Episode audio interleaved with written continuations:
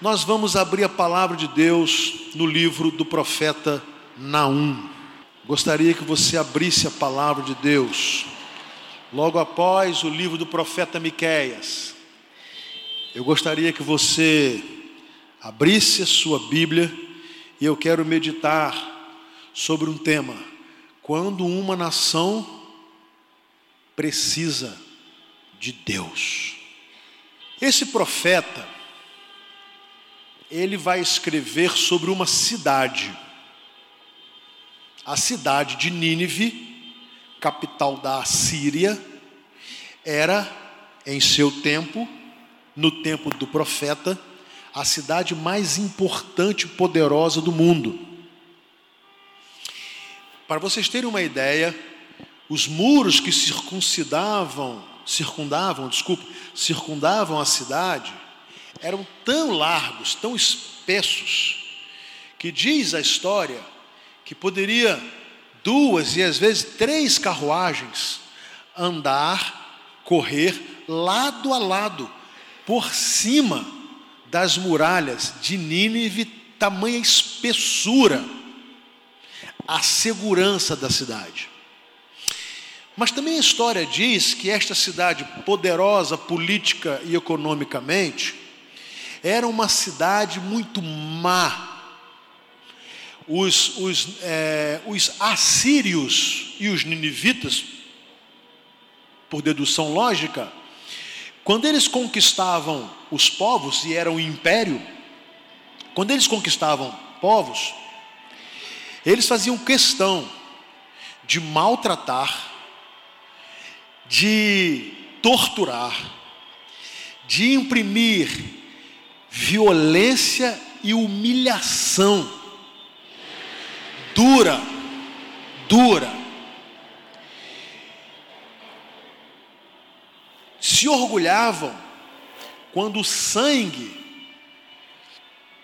daqueles que haviam sido conquistados corriam pelas ruas de Nínive, eles se gabavam e diziam que faziam nascer um rio de sangue.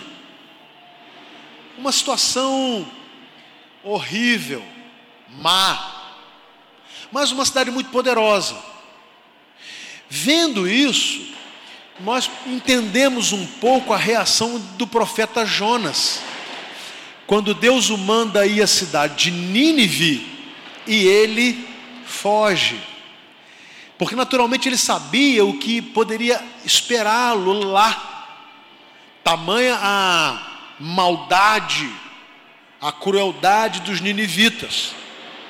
Então, quando o profeta vai escrever, ele vai, na verdade, narrar a realidade da cidade. Conseguiu, Luciano? Hein? Tá vendo? Mas não tem ninguém armado não, né? E ele vai, de uma maneira muito dura, profetizar contra a cidade, falando daquilo que iria acontecer à cidade. Então vamos à leitura.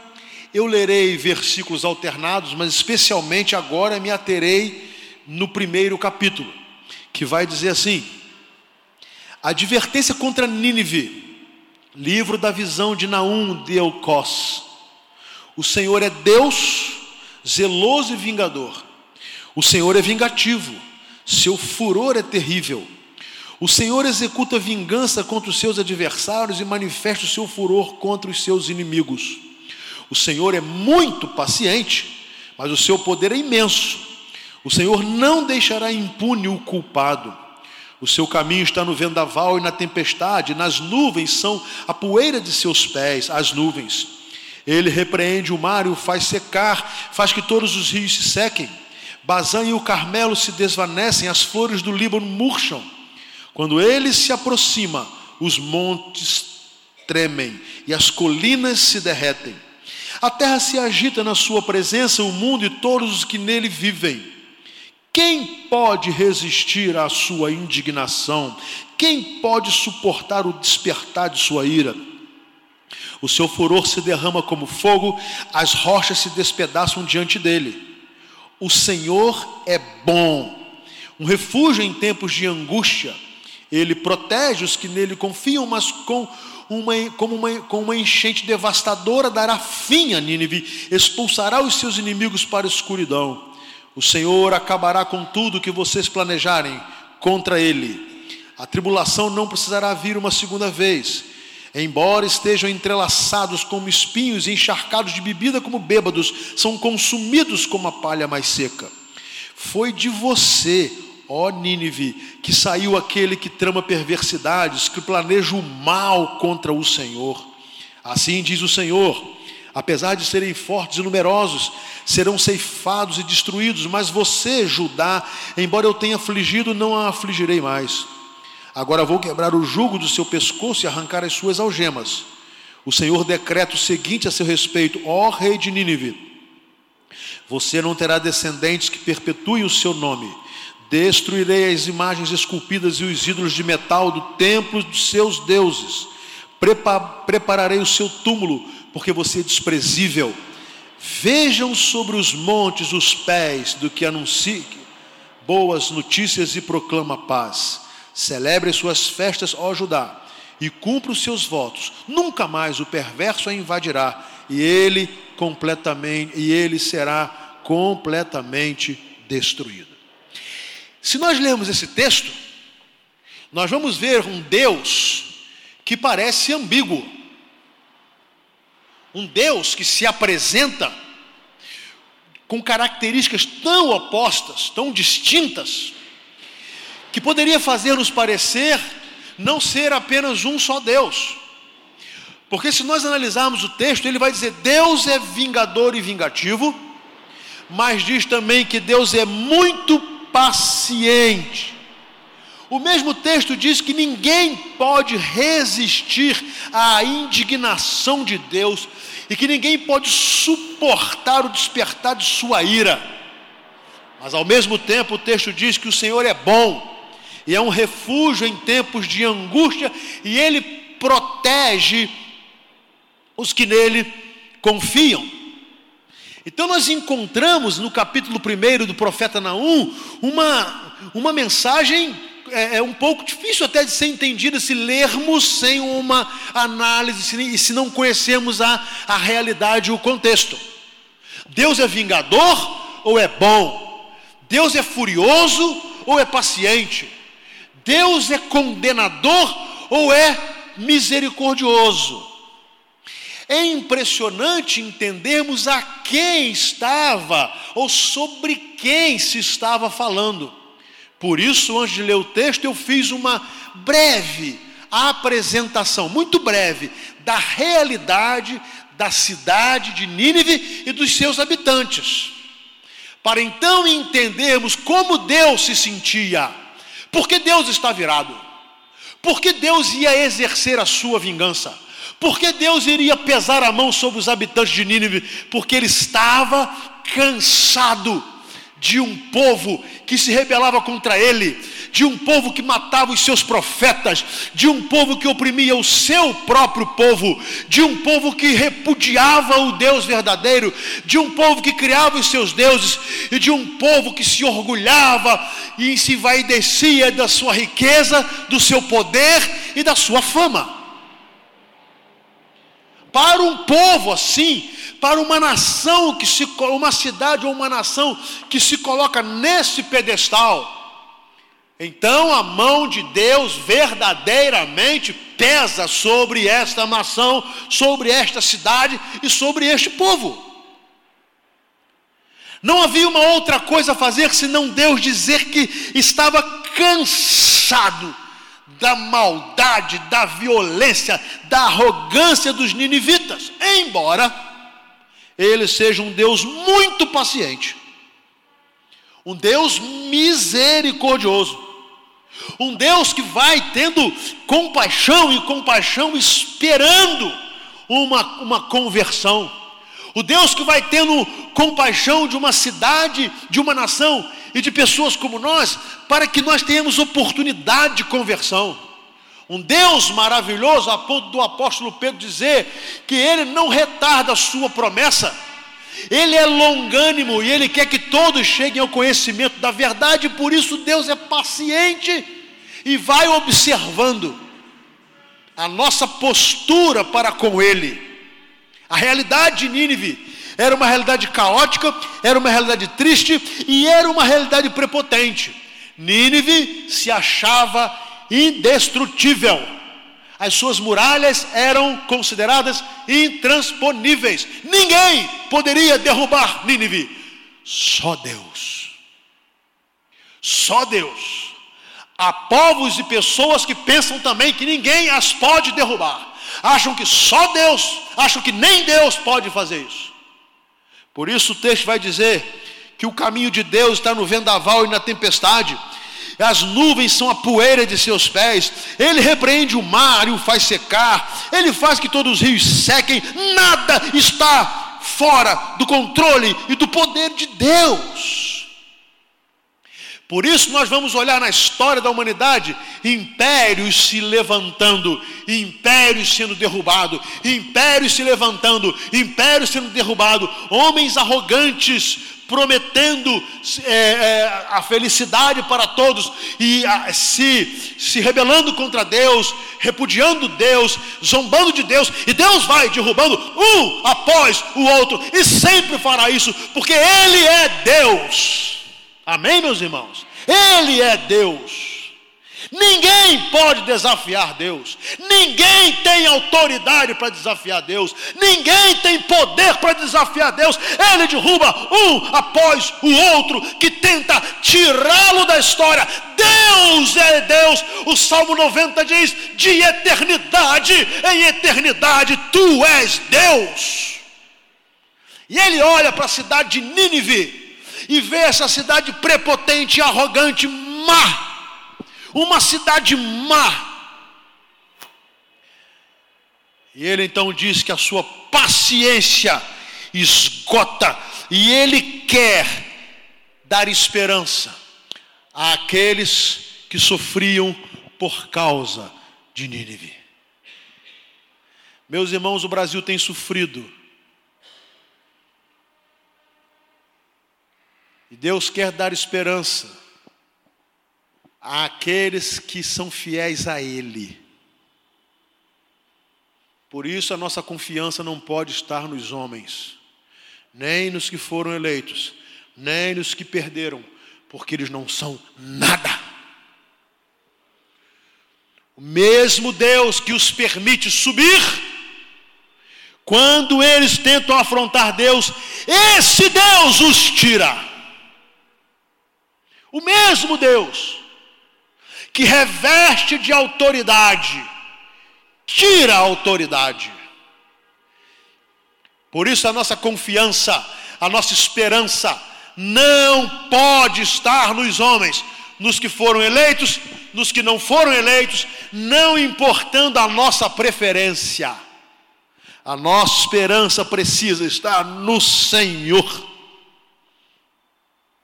capítulo 2, vamos lá? O destruidor avança contra você, Nínive. Guarde a fortaleza, vigie a estrada, prepare a resistência, reúna todas as suas forças. O Senhor restaurará o esplendor de Jacó, restaurará o esplendor de Israel, embora os saqueadores tenham devastado e destruído as suas videiras. Os escudos e os uniformes dos soldados inimigos são vermelhos, os seus carros de guerra reluzem quando se alinham para a batalha, agitam-se as lanças de pinho. Os carros de guerra percorrem loucamente as ruas e se cruzam velozmente pelos quarteirões, parecem tochas de fogo e se arremessam como relâmpago. As suas tropas de elite são convocadas, mas elas vêm tropeçando, correm para a muralha da cidade para formar a linha de proteção. As comportas dos canais são abertas e o palácio desaba. Está decretado: a cidade irá para o exílio, será deportada. As jovens tomadas como escravas batem no peito, seu gemer é como o arrulhar das pombas.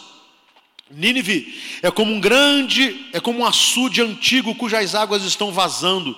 Parem, parem, eles gritam, mas ninguém sequer olha para trás. Saqueiam a prata, Saqueiem a prata, saqueiem o ouro, sua riqueza não tem fim, está repleta de objetos de valor. Ah, devastação, destruição, desolação. Eu vou repetir: ah, devastação, destruição, desolação. Os corações se derretem, os joelhos vacilam, todos os corpos tremem, o rosto de todos empalidece. empalidece. Onde está agora a toca dos leões, o lugar em que alimentavam seus filhotes, para onde iam o leão e a leoa, os leõezinhos, sem nada temer? Onde está o leão que caçava o bastante para os seus filhotes, estrangulava animais para as suas leoas e enchia as suas covas de presas e as suas tocas de vítima, vítimas? Estou contra você, declara o Senhor dos Exércitos, queimarei no fogo os seus carros de guerra e a espada matará os seus leões, eliminarei da terra a sua caça, e a voz dos seus mensageiros jamais será ouvida. Sentença: a queda da arrogante Nínive. O sábio, escrevendo a sua sabedoria no livro de Provérbios, ele diz o seguinte: o orgulho precede É assim nas nossas relações pessoais, profissionais, familiares, eclesiásticas, políticas, sociais. O orgulho precede a queda. O orgulho de Nínive estava anunciando a sua queda. E essa cidade má, que fez tanto povo de Israel sofrer, agora seria destruída. E no ano 621 a.C., Nínive é tomada. A sua glória se vai. O seu poder é destruído, a sua riqueza é completamente saqueada. Por quê? Nínive se achava mais poderosa do que Deus. Será que você entende então? Por que, que o texto diz: O Senhor é vingador, o seu furor é terrível, e o Senhor executa sua vingança contra os seus adversários e manifesta o seu furor contra os seus inimigos? Mas não se esqueça, o Senhor também é muito paciente. Ele é paciente com uma nação. Ele é paciente com uma cidade. Ele é paciente com uma família. Ele é paciente com uma vida. Ele é paciente comigo. Ele é paciente com você. Mas não se esqueça: o orgulho precede a queda. Vamos ao terceiro e último capítulo.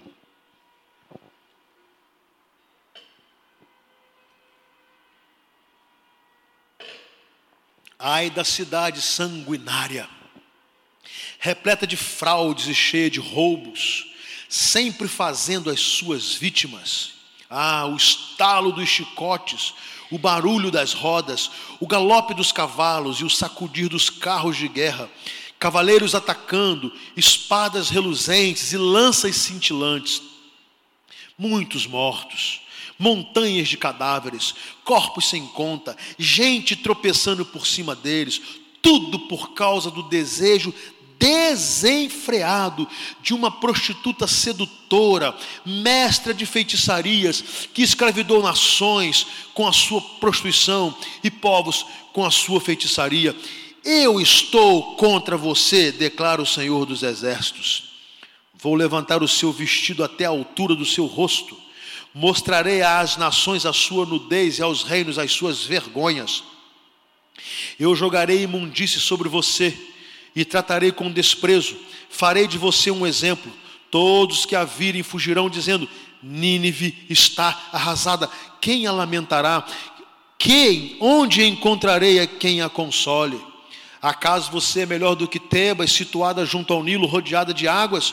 O rio era sua defesa, as águas o seu muro. A Etiópia e o Egito eram a sua força ilimitada. Furte e a Líbia estavam entre os seus aliados. Apesar disso, ela foi deportada, levada para o exílio. Em todas as esquinas, suas crianças foram massacradas, lançaram sortes para decidir o destino dos seus nobres. Todos os poderosos foram acorrentados. Você também ficará embriagada e irá esconder-se tentando proteger-se do inimigo. Todas as suas fortalezas são como figueiras carregadas de figos maduros, basta sacudi-las e os figos caem em bocas vorazes. Olhe bem para as suas tropas, não passam de mulheres, as suas portas estão escancaradas para os seus inimigos, o fogo devorou as suas trancas. Reserve água para o tempo do cerco, reforce as suas fortalezas entre o barro pise a argamassa, prepare a forma, para os, a forma para os tijolos, mesmo assim o fogo consumirá você, a espada a eliminará, e como gafanhotos devastadores a devorará. Multiplique-se como gafanhotos devastadores, multiplique-se como gafanhotos peregrinos. Você multiplicou os seus comerciantes, tornando-os mais numerosos que as estrelas do céu, mas como gafanhotos devastadores, eles devoram o país e depois voam para longe. Os seus guardas são como gafanhotos peregrinos, os seus oficiais como enxames de gafanhotos que se ajuntam sobre os muros em dias frios. Mas quando o sol aparece, eles voam, ninguém sabe para onde, pra, sabe para onde. Ó rei da Assíria, os seus pastores dormem, os seus nobres adormecem, o seu povo está espalhado pelos montes e não há ninguém para reuni-lo. Não há cura para a sua chaga, a sua ferida é mortal quem ouve notícias a seu respeito, bate palmas pela sua queda, pois quem não sofreu por sua crueldade sem limites. Que impressionante. Por isso a Bíblia diz: horrenda coisa é cair na mão, nas mãos do Deus vivo. Que impressionante. Uma cidade cruel os seus algozes, os seus cavalos, os seus chicotes, as suas espadas, os, os montões ajuntados de cadáveres, corpos sem conta, gente tropeçando, uma destruição de uma cidade anteriormente tão poderosa. Por que aconteceu tudo isso? O texto diz: por causa do seu desejo desenfreado do desejo desenfreado de uma prostituta sedutora, mestra de feitiçarias, que escravidou nações e povos. Meus irmãos, quando um Estado escraviza, faz o povo sofrer, Deus pesa a mão. Deus pesa a mão. As autoridades constituídas, eleitas pelo povo, não, elas deveriam ter a ideia do tamanho da responsabilidade. Elas terão que dar contas a Deus. E elas às vezes acham que vão ter que dar contas a partidos. Às vezes acham que vão ter que dar contas a, a coligações. Às vezes pensam que vão ter que dar contas só a um Congresso Nacional. Não! Se elas são constituídas, elas agora darão contas a Deus. E esses homens e mulheres que estarão saindo e os que estarão entrando precisam saber disso. De Deus não se zomba. Tudo o que o homem semear, isso ele ceifará. De Deus não se zomba. E todo Estado, e toda autoridade, e todo poder constituído, quando se esquece disso, a mão de Deus recai como de um Deus vingador, porque Deus vinga o nosso sofrimento, Deus vinga o sofrimento dos pobres, Deus vinga o sofrimento dos acamados, Deus vinga o sofrimento dos idosos que não conseguem ter assistência da saúde, Deus vinga o sofrimento das crianças abandonadas, Deus vinga as mães que não têm como alimentar os seus filhos, Deus vinga as vítimas de violência, Deus, Deus vai, vai vingar esse dinheiro roubado de hospitais, de escolas, Deus vai vingar todos aqueles que se levantarem contra Ele. Eu não tenho dúvida disso. Deus vai vingar todos os que oprimem os pobres. Deus vai vingar todos que os, os que humilham pessoas menos favorecidas que estão abandonadas por, por estados corruptos, violentos, prepotentes, arrogantes. Deus vai derrubar um após o outro, porque Ele é Deus. Por isso a minha esperança não está nos que foram eleitos e nem nos que não foram. A minha esperança está na igreja de Cristo. Porque é a igreja de Cristo que pode mudar essa história, meus irmãos. Somos nós. Quando somos cristãos, quando nós não oprimimos o pobre, quando nós estendemos a nossa mão ao aflito, quando nós visitamos os hospitais, quando nós estamos tentando ajudar aqueles que não têm com o que comer, quando nós estamos nos preocupando com as pessoas feridas, quando nós olhamos para elas com amor semelhante ao que Deus as olha. Então nós estamos sendo igreja e estamos levando esperança.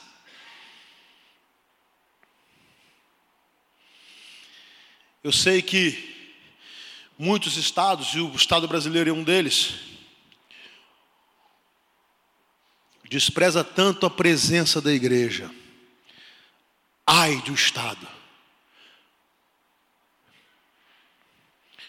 que não conta com a ação da igreja. Eu quero que a, a mídia fica divulgando aí, divulga, né? Pastores são ladrões, que padres são pedófilos, que estão explorando a fé e tal. Tem verdade nisso, infelizmente. Porque gente ruim tem em todo lugar. Tem pastor bom caráter e péssimo. Mas tem médico bom caráter e mau caráter. Tem professor bom caráter. E aí vai. Em qualquer área você vai encontrar gente boa e gente ruim. Mas que pena que as autoridades não reconhecem que são as igrejas que têm estendido a mão aos aflitos na nossa nação. E fazem isso sem propaganda. Fazem isso e não precisam colocar no horário eleitoral gratuito. Fazem isso e não precisam colocar no Jornal Nacional. Fazem porque fazem por amor porque entendem que Jesus disse que aquilo que a nossa mão direita fizer, nem a esquerda precisa saber. Nem a esquerda. Olhem para as escolas religiosas desse país. Olhem para os hospitais que nascem sob uma ótica religiosa. E você vai ver que foram eles que levaram dignidade a pessoas que, na verdade, os políticos, os partidos políticos não se preocupam. Eles querem voto. Nós não precisamos de voto. Nós já somos eleitos por Cristo Jesus. Amém? Nós não estamos atrás de voto. Nós não estamos atrás da, do aplauso dos homens. Nós não precisamos ganhar uma eleição. Nós já fomos eleitos. Por isso fazemos. E eu quero terminar dizendo que o Brasil precisa de Deus. O Brasil precisa de Deus, meus irmãos. O Brasil precisa de Jesus.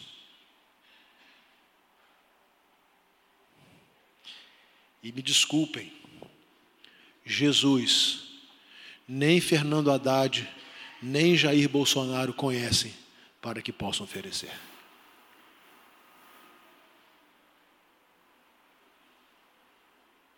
Mas nós conhecemos. Amém? Nós o conhecemos. Nós tivemos e temos experiência com Jesus. Nós sabemos o que Jesus pode fazer na nossa vida, o que ele tem feito na nossa casa. logo nós sabemos o que Jesus pode fazer numa nação. Então, mais importante do que o resultado das eleições de hoje, é o que a igreja vai fazer.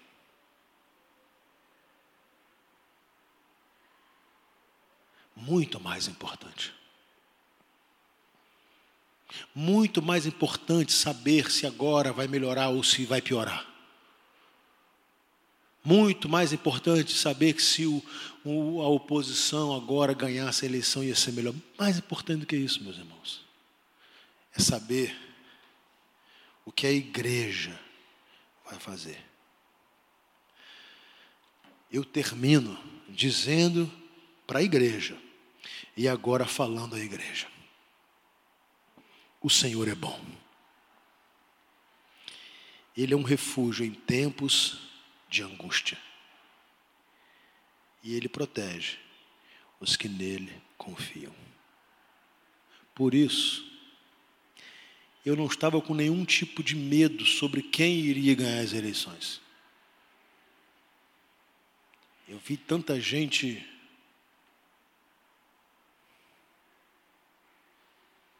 sinceramente, nenhum tipo de medo. Se o Fernando Haddad tivesse ganho as eleições, eu estaria aqui pregando o mesmo sermão, a mesma palavra, porque o nosso Deus é bom. Ele é refúgio em tempos de angústia. E Ele protege. Ele nos protege. E eu confio absolutamente na proteção de Deus. Amém?